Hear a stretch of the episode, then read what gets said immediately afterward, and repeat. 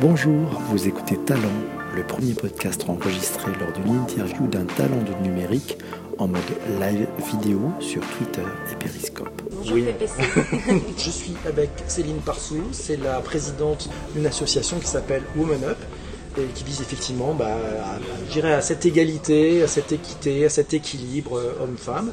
Et puis elle a aussi monté une, une boîte, elle s'appelle Gender Buster, c'est ça Exactement. Voilà. Comme Ghostbusters. mais- Comme Ghostbuster. D'où vient d'où ce nom Ah bah, comme tu l'as dit, en fait, euh, c'est des chasseurs de. En fait, j'ai- j'aimais bien représenter genre, le. Non, mais j'aimerais bien représenter les stéréotypes de genre, effectivement, comme de vieux fantômes euh, de croyances passées à chasser.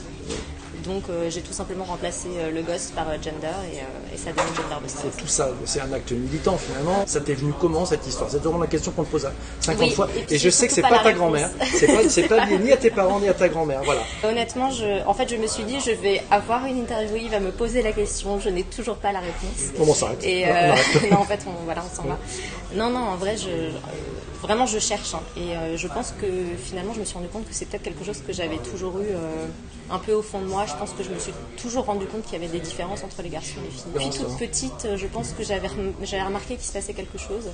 Euh, et euh, et qu'effectivement, on n'était pas tout à fait égaux. Et je pense qu'en plus de ça, euh, j'ai toujours eu un, un espèce d'intérêt pour, les, pour, pour le sociétal, à défaut du politique presque en fait. Et euh, donc je me suis toujours intéressée à tout ce qui était euh, effectivement enjeux de société, etc.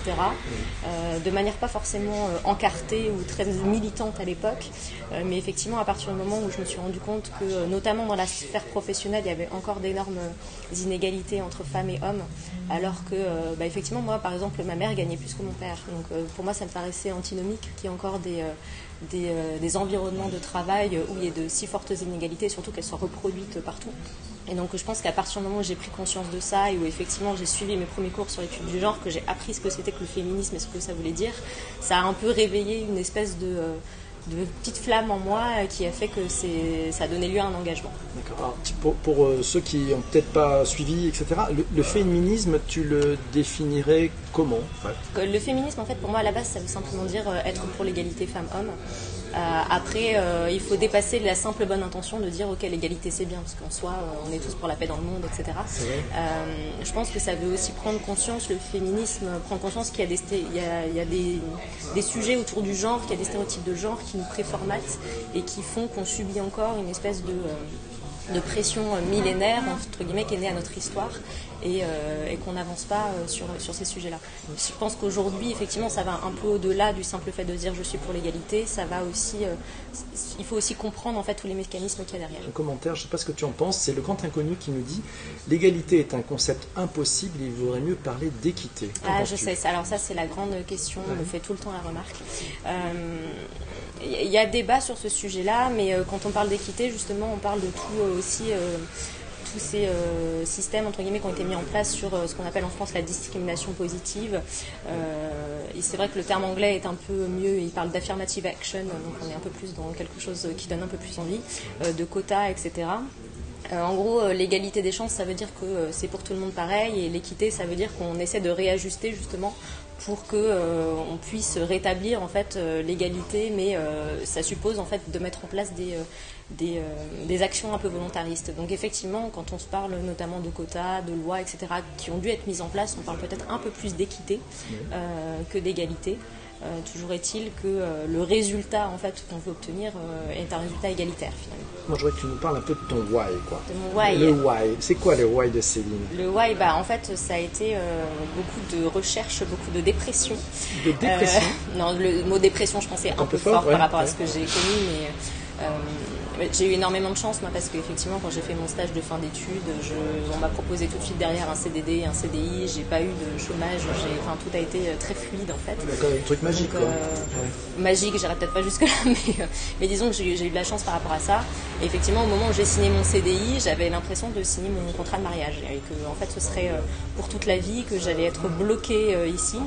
Alors qu'effectivement, on, revient, euh, quand on a fait les études que j'ai fait, qui sont assez classiques hein, en école de commerce, on revient de l'étranger, on a un peu qu'une seule envie, c'est de repartir, etc. Et puis beaucoup de TF1 vous propose un CDI, euh, à la base vous dites pas non. quoi. Donc, euh, mais c'est vrai qu'au moment de le signer, j'ai une espèce de phase de euh, bah, mes rêves sont anéantis et je rentre dans, euh, dans la vie, c'est la, vie d'adulte. en fait. D'accord. Donc ça y est, Et, tous les six mois, j'avais des espèces de remises en cause existentielles de à quoi je sers, qu'est-ce que je fais, pourquoi je suis là, est-ce que qu'est-ce que je fais après en fait. Je suis, je suis assez une, je suis un une peu personne qui est génération assez- Y, toi alors ça Ouais, c'est ça étonnamment. D'accord. Étonnamment, c'est bizarre ça. Et effectivement, je, je- je remettais en cause en permanence ce que j'étais en train de faire et surtout, je voulais passer à l'étape d'après. Et j'ai passé vraiment énormément d'entretiens dans des, dans des grosses boîtes américaines, etc. Euh, et en fait, à un moment donné, je me suis rendu compte que je ne fitais pas euh, dans ces, dans ces trucs-là. Euh, et je suis allée chercher l'inspiration un petit peu plus loin. Un jour sur LinkedIn, par hasard, j'ai ajouté un business angel. Et, et en fait, il est venu me parler, il m'a dit qu'est-ce que je peux faire pour vous? Et du coup, absolument rien, parce que je l'avais vraiment ajouté par hasard, sauf que je me suis dit, tu es sur un business angel qui s'intéresse à toi, tu peux pas raconter ça. Et donc, euh, j'ai commencé à, chercher et à devoir lui répondre quelque chose, et je me suis dit, bon, bah, si je dois lancer quelque chose, ce sera dans l'égalité femmes-hommes. Et donc, euh, c'est à ce moment-là où, en fait, je lui ai répondu ça, je lui ai dit, je vais faire un benchmark, et puis euh, je reviens vers vous. En faisant ce benchmark, justement, je me suis rendu compte qu'entre le moment où moi, j'avais un peu regardé l'engagement associatif quelques années auparavant, et où je ne me retrouvais pas, et ce moment-là où je me disais, bon, bah, tu vas lancer ta boîte, il y avait plein d'initiatives qui s'étaient développées, dont Women Up, euh, et à laquelle j'adhérais totalement, euh, notamment parce que c'était une association mixte et que euh, moi, je pense que les hommes doivent faire partie du combat. Woman Up, t'es es présidente, mais, mais ça existait déjà Ça avant existait déjà avant, ça a été créé par Emmanuel Duez. C'est. Emmanuel Duez. Tiens, The Boson Project, Exactement. Entre autres, d'accord. Donc avant The Bosom Project, il y a eu Women Up. Donc en fait, c'est Emmanuel qui a, qui a créé, qui a créé Women Up. L'idée, c'est vraiment d'arriver à se dire, on, on est juste des êtres humains en fait, et on a plein de composantes autour de nous. Donc euh, voilà, à nous de piocher dans ce qui nous fait envie et de se construire en fait à partir de ce qui nous correspond. L'homme et la femme, et donc le masculin et le féminin, se sont toujours euh, construits justement en opposition, en binarité et l'un par rapport à l'autre. Être un homme, à la base, c'est ne pas être une femme. Et donc en fait, on a essayé d'expliquer tout euh, ce qui régissait notre monde avec des valeurs complètement opposées et on y a associé le masculin et le féminin. Typiquement, le chaud, le froid, le dur, le mou, etc. Et donc en fait, dans plein, dans toutes nos croyances un peu ancestrales, on associait une certaine valeur au masculin et la valeur opposée au féminin. Donc c'est ce qu'on dit, c'est que- se poser en s'opposant en fait, c'est ça? Exactement. Et euh, sauf qu'en fait, de voir le monde en chaud et froid, ça empêche de voir le monde en tiède, en fait. Donc, c'est- j'espère que ce sera retweeté. Je ne sais pas, vous donc, pouvez euh, retweeter. euh, non, mais de la même manière Ouais. que le, le monde n'est pas en noir et blanc, euh, qu'il est en- enfin voilà, qu'il existe des nuances de gris, et donc là c'est exactement euh, pareil. Donc en fait, cette notion de complémentarité, elle est très dangereuse, et notamment en entreprise. Parce qu'effectivement, à partir des années 70-80, quand on a commencé à se dire, tiens, il faudrait mettre un peu plus de femmes, notamment dans les sphères politiques ou euh, de- dans les hautes euh, sphères dirigeantes, parce que les femmes ont toujours travaillé, mais elles n'étaient pas représentées à Il des, à des vert, postes. ouais, ouais. Exactement. En fait, on, on a mis en avant cet enjeu de complémentarité. On s'est dit, bon, bah, en fait, euh, une femme, euh, faut qu'elle vienne parce qu'elle va apporter, sa, elle va apporter voilà, sa douceur, sa communication, etc. Enfin, toutes les valeurs complémentaires aux hommes. Sauf qu'aujourd'hui, euh, si on raisonne sur cette base-là, ça veut dire que n'a accès euh, à ces postes-là et à ces, euh, ces, on va dire, ces opérations de discrimination positive que des personnes qui vont rentrer dans la complémentarité. C'est-à-dire que la complémentarité, du coup, devient un, objet euh, non négociable, en fait, pour arriver à ces postes-là. Et donc, euh, on ne peut pas raisonner que en termes de complémentarité. Notamment, je vais prendre un, autre exemple, mais euh, sur les sujets de diversité et d'inclusion, euh, il n'y a pas que le sujet euh, des femmes, il y a aussi le sujet de euh, la diversité euh, ethnique, euh, raciale, même s'il ne faut pas dire ça en France. Euh, comment est-ce qu'on justifie euh, la complémentarité avec les personnes de, de couleur noire? C'est quoi en fait, elles, ce qu'elles vont apporter? C'est tout le sujet, c'est-à-dire que le- la complémentarité, elle ne marche qu'entre hommes et femmes, et on justifie l'inclusion des femmes par la complémentarité. Mais il y a plein d'autres euh, personnes à les euh, inclure en fait dans euh, les entreprises notamment ou même dans la société. Et là, d'un coup, l'argument de la complémentarité, il marche plus. Alors Jean-Yves qui nous, qui nous disait le monde de l'entreprise peut être parfois avilissant, il faut aller supplier une augmentation, qu'on soit un homme ou une femme. Mm. C'est un peu ça. Tu, tu, tu l'as un peu vécu toi dans tes, où tu as eu cette chance Oula, un euh, peu oui, de- oui, moi j'ai euh, en fait, Ouais. euh, moi j'ai une réévaluation de salaire parce que j'étais quasiment l'employée la moins bien payée à l'époque. Je devrais peut-être pas le dire d'ailleurs. Mais Comment ça fait? Euh, ça se fait que Qu'est-ce qui passé non, en fait, que j'ai sois- eu des conditions d'embauche. en fait, on était en période de gel des embauches. et donc, entre guillemets, on m'a dit, bah, déjà, on te propose un CDI, tu vas pas en plus demander une augmentation. Sois heureuse. Hein, c'est Bah ça. oui. oui, bien. Mm. Euh, et en fait, après, ça s'est beaucoup joué au manager que j'ai eu. C'est-à-dire que euh, j'ai eu une. Enfin, pour demander une augmentation, il fallait que je la demande à mon manager qui, elle, l'a demandé pour moi. Euh, et donc, en fait, elle était très. sur la réserve par rapport à ça. Enfin, c'est-à-dire demander chaque fois, pour toi. oui, oui, elle, elle n'osait pas demander pour moi. À chaque fois, c'était je vais faire tout ce que je peux, je te promets tout ça. Jusqu'au jour où j'ai changé de manager et où effectivement on a mis à plat les salaires sur la table et donc elle a dit non, il y a un truc qui va pas et donc elle, elle, elle allait me demander une réévaluation de salaire. Pas mal. Quelles sont les femmes qui t'inspirent le plus aujourd'hui C'est hyper compliqué, je cherche tout le temps. Non, mais moi, l'infâme qui m'inspire le- plus dans la vie, elle est inatteignable, c'est Beyoncé. Donc, ça, ça ne sert c'est pas, c'est, pas faisable. Mais euh, non, non, mais des, des femmes un peu plus proches de moi, il y a évidemment euh, bah, Emmanuel, enfin, juste euh, parce que. Oui, Emmanuel. Duez. Euh, ne serait-ce que parce qu'elle m'a euh, voilà, donné les rênes de son association, de son projet, et puis que, enfin, c'est, on a de la chance dans Women Up d'avoir un rôle modèle euh, parmi nous, donc euh, c'est, c'est assez inspirant au quotidien.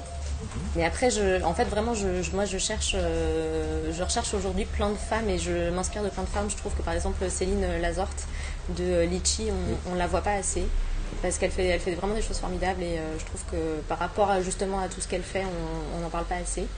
Euh, Qu'est-ce que, tu trouves qu'elle, qu'elle fait qui est, qui est formidable justement? Bah, je trouve que ne, ne serait-ce que tout ce qu'elle fait effectivement d'un point de vue euh, de, de diversité, euh, et- et, enfin, elle fait vraiment attention dans, dans ses recrutements et dans son entreprise. Euh, en dehors du fait d'avoir lancé Litchi, bah, elle est aussi business angel et justement elle investit dans plein d'autres dans plein d'autres entreprises et je trouve que c'est une activité dont on parle pas beaucoup. Même avant de savoir que Litchi avait été fondée par une femme et par elle, il a fallu un peu de temps. Donc euh, je, je trouve que c'est ce, des femmes qu'on voit pas beaucoup. Et effectivement, après moi, je cherche plus aussi. euh, enfin, en ce moment, on est en train de préparer euh, un autre événement pour Women Up, mais ce sera dans un an. Donc je Donc parle là pas pour l'instant c'est secret, mais on se, on se reverra, tu nous en reparleras. Euh, et en fait, on est, on- on cherche. Moi, j'aime bien aller chercher des, des vieilles, des, des vieilles femmes qui ont été des pionnières dans leur domaine. Tu leur parles comme ça ou pas? Mais pour moi, il n'y a pas de péjoratif dans le fait d'être vieux. C'est gentil, merci. je reste, je reste, merci beaucoup. Non, mais d'avoir des, des vrais. Bah, c'est pas oui, non, la vieillesse, il n'y a pas. Enfin, euh, je fais pas du jeunisme non plus. Euh, Je trouve que de- derrière ces mots, à la fois derrière le mot jeunesse, il y a aussi beaucoup de côté péjoratif. Donc, euh, j'en vois pas beaucoup plus derrière le mot vieillesse. Et je trouve que, euh, je trouve que ça, c'est d'autant plus inspirant parce que. euh, parce que pour nous, c'est pas que c'est facile, mais en tout cas, ça l'est un peu plus quand même. Tu peux nous donner quelques noms de, de ces femmes, d'expérience euh, Oui, qui- mais en fait, c'est des femmes qui sont très connues. Enfin, c'est euh, Gisèle Halimi, euh, c'est bah, moi, effectivement, en, en inspiration, j'ai Simone de Beauvoir et compagnie, mais euh, on a rencontré euh, il n'y a pas très longtemps Claudie Aigneret, qui a été une des premières Ouais, femmes à travailler dans l'espace. tout à fait, ouais. Donc voilà, c'est toutes ces femmes-là qu'on voilà, qu'on est en train de petit à petit de, de répertorier, on va dire, pour arriver à, à faire un truc un peu intergénérationnel, justement, un petit peu. euh. Duc Adam 69 qui nous dit la mixité est un plan diabolique. Oh, oui, Ouais. bah oui, c'est Ah le oui, complot t'es féministe. d'accord, toi qui es la reine du complot féministe, Bah oui, parce que dans ta, bio, dans ta bio Twitter, j'ai trouvé ça très drôle. Tu mis euh, ce côté que tu es membre du complot féministe. Oui. Tu vas nous dire comment ça t'est venu cette idée Non, mais c'est un clin d'œil euh, à tous Ouais. les, les trolls euh, et autres qui peuvent euh, sévir sur le sujet parce que, euh, effectivement, euh, l'égalité femmes-hommes, surtout en France, c'est un sujet dont on parle beaucoup euh, depuis ces dernières années. Donc, forcément, quand il y a un sujet qui progresse et dont on parle beaucoup, il y a tout le mouvement euh, anti qui, qui se développe aussi et qui sévit principalement sur les réseaux sociaux, entre autres. Céline, tout à l'heure, dans un. Je sais pas, dans le genre, je vais te poser la question quelles sont les femmes qui t'inspirent le plus a sorti spontanément Beyoncé? Oui, de ce fait. Maintenant, il va falloir qu'il t'explique. Ah, que je m'explique. Pourquoi Beyoncé? Ah, En quoi tu trouves que Beyoncé est quelqu'un Ah de formidable? euh, bon. Un rôle Euh, modèle. Non, bah, c'est- un rôle modèle, euh, c'est le plus inatteignable des rôles modèles. Mais euh, euh, en fait, moi, j'ai toujours fait euh, beaucoup de danse et de chant, etc. quand j'étais plus jeune. Euh, et donc, euh, forcément, ça fait partie des, des, des performeurs en fait que, que j'admire de ce point de vue-là. Euh, c'est un truc qui est totalement débile aussi, mais je, faisais beaucoup de danse classique et à un moment donné en concours je me suis blessée. Euh, donc ça fait 10 ans que je ne peux plus danser. Enfin en tout cas que je peux plus danser comme avant avec des grands écarts et tout ça. Et en fait le seul truc que j'étais encore capable de danser c'était des chorégraphies de Beyoncé. Et, euh, ce style de danse en fait qui qui effectivement n'appartient qu'à elle, mais, mais qui demande un peu moins de, de souplesse et de rigueur qu'avant. en fait je me suis euh, prise de passion pour, euh, pour elle parce que euh, c'est juste une performeuse incroyable et, je pense qu'il y a aussi, c'est une perfectionniste qui a un goût du, travail et de l'effort, donc ça c'est admirable. Et, évidemment, à partir du moment où elle a commencé à être d'autant plus engagée, déjà effectivement avec les Destiny Child, c'était un peu notre mouvement Girl Power à nous de, début des années 2000. Et, le fait de la voir s'engager encore plus, effectivement en plus dans une voie où, qui me correspondait, d'aller à ses concerts et d'avoir affiché le mot féministe en énorme sur des écrans au Stade de France, c'est juste incroyable. D'avoir quelqu'un qui porte en fait ces valeurs-là quand bien même elle peut être décriée parce que euh, justement on dit que c'est du féminisme pop, qu'elle fait ça pour vendre, etc. Euh, je pense qu'il y a quand même un vrai engagement derrière et encore plus sur le dernier album qui est très très engagé sur euh, la cause des Noirs également. Mhm. Donc moi je suis persuadée que les artistes ont toujours porté des messages politiques et que qu'ils ont toujours été un peu des leaders inspirants.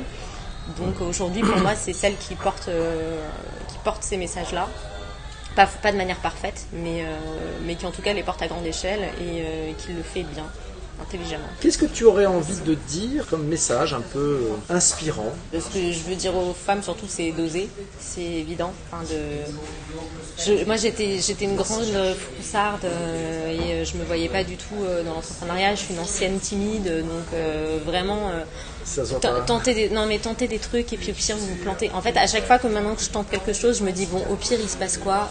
Au pire, bon, bah, je me plante. Euh, au pire, j'ai l'air un peu ridicule. Euh, au pire, je me fais insulter. c'est pas très grave en fait. vraiment, on s'en remet. Et euh, petit à petit, on pousse des barrières comme ça à se dire bah, je, fais, je, fais, des mini-tests et je vois.